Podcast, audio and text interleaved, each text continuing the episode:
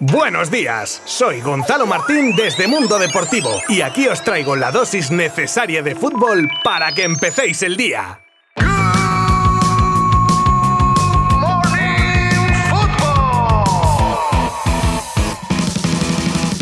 Hola, ¿qué tal? ¿Cómo estáis? Bienvenidos un día más a Good Morning Football. Episodio este, el de martes, que trae alguna que otra sorpresita o susto, depende de quién lo oiga, porque la que se ha montado en Villarreal. Pero eso será después de contar lo ocurrido en el partido entre Celta y Getafe que cerraba ayer la decimoprimera jornada de liga y de repasar cómo queda la clasificación. Además tenemos la segunda gala femenina del fútbol europeo y a ver si adivináis quién ha sido protagonista. Conocemos el alcance de la lesión de Sergio Roberto y tendremos pincelada de Champions con el Barça Bayern de mañana en el horizonte. Así que sin más dilación, empezamos. Os habla Gonzalo Martín desde Mundo Deportivo. ¡Vamos allá!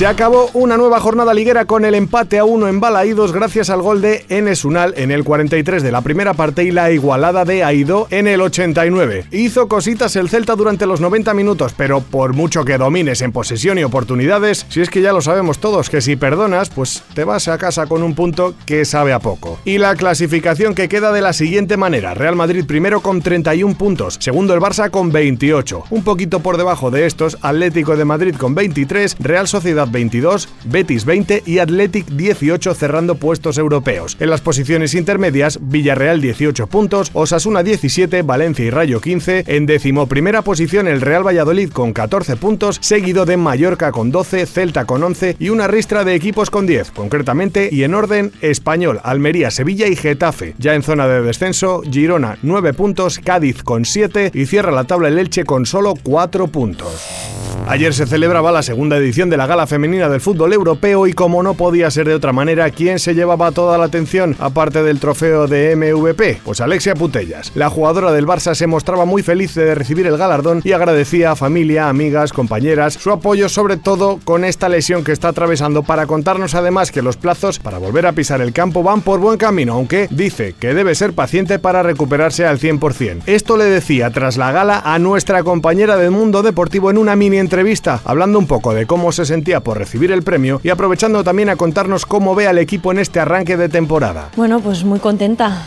Eh, agradecer a Mundo Deportivo y, nada, la verdad que pues mucha alegría. Eh, son días eh, que recuerdo mucho, ahora sobre todo con la lesión y, nada, disfrutar. Bien, yo creo que bien, que al final, bueno, era cuestión de, tiempo que volvieran a, a rendir como lo, están haciendo ahora. Era normal que al principio em, bueno, costará un poco más. Al final hay jugadoras nuevas, se tienen que hacer al equipo, el equipo también las debe conocer y, yo creo que eso ya, ya se ha dado y solo hay que ver los últimos partidos, el buen juego que, que están haciendo y, todos los goles que están marcando.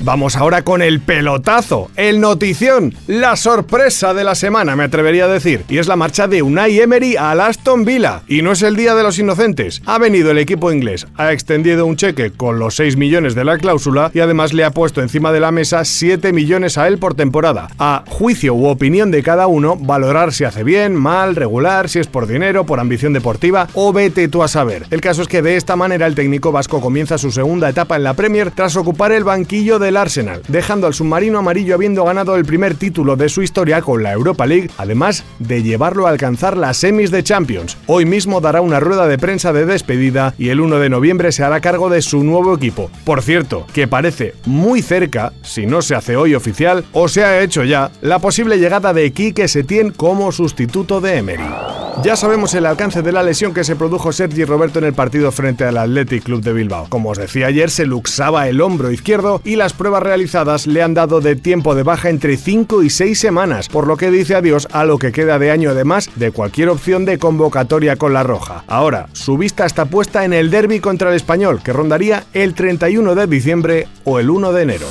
Nos ponemos ahora en modo Champions para echar un primer vistazo al Barça Bayern del que tendremos más detalles y sonidos mañana mismo, pero ahora puedo contaros que el equipo germano viaja a Barcelona sin Sané ni Lucas Hernández y con Manuel Neuer que es duda por una lesión en el hombro. Un partido que recuerdo es impepinable que gane el Barça si quiere conservar las mínimas opciones que tiene de pasar de fase, ya que sabemos que no dependen de sí mismos, pero al menos tienen que hacer sus deberes, ¿no?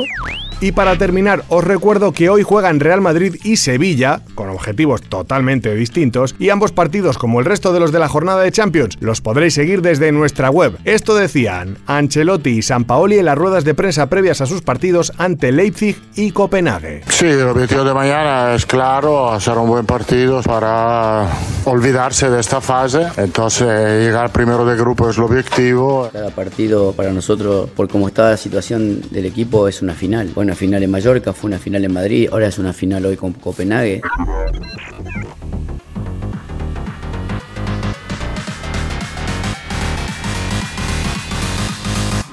Aquí lo dejamos por hoy, pero tranquis que mañana volvemos con muchas más cosas. Aquí, en Good Morning Football. Gracias por acompañarme de nuevo. Abrazo virtual. Adiós. Mundo Deportivo te ha ofrecido Good Morning Football, la dosis necesaria de fútbol para comenzar el día.